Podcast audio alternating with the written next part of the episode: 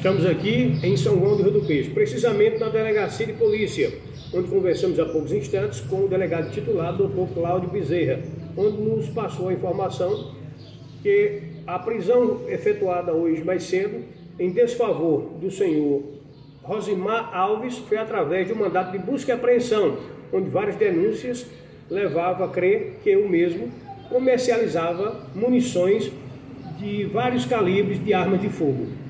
Em sua residência foi confirmado e comprovado e foi apreendido tanto as munições quanto um alto valor em dinheiro, precisamente R$ 142.600.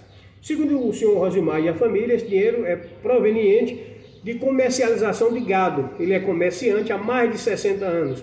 Então ele comercializa, ele compra e vende gado na região, é muito conhecido, diga-se de passagem, e também ele mata o animal na sexta-feira e comercializa na sexta no sábado, atendendo ali a comunidade que ele reside, o sítio Araçais e as comunidades circunvizinhas.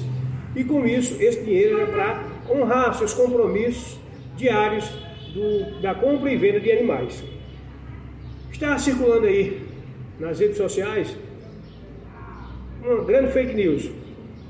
Através da foto que você vai acompanhar, você vai ver o alto valor em dinheiro vai ver uma arma de fogo, vai ver as munições e vai ver algumas garrafas. Ali ao lado você vai ver alguns saquinhos aqui branco e uma outra cor mais cinza. Estão acusando que é droga, entorpecente, o que prontamente foi descartado pela polícia. Trata sim de pólvora e outros materiais de cunho de munição para arma de fogo. Cuidado com a fake news. Fico aqui, na cidade de São João do Rio do Peixe, na Delegacia de Polícia Civil. Conversei com ele, o doutor Cláudio Bezerra, como nos passou essas informações.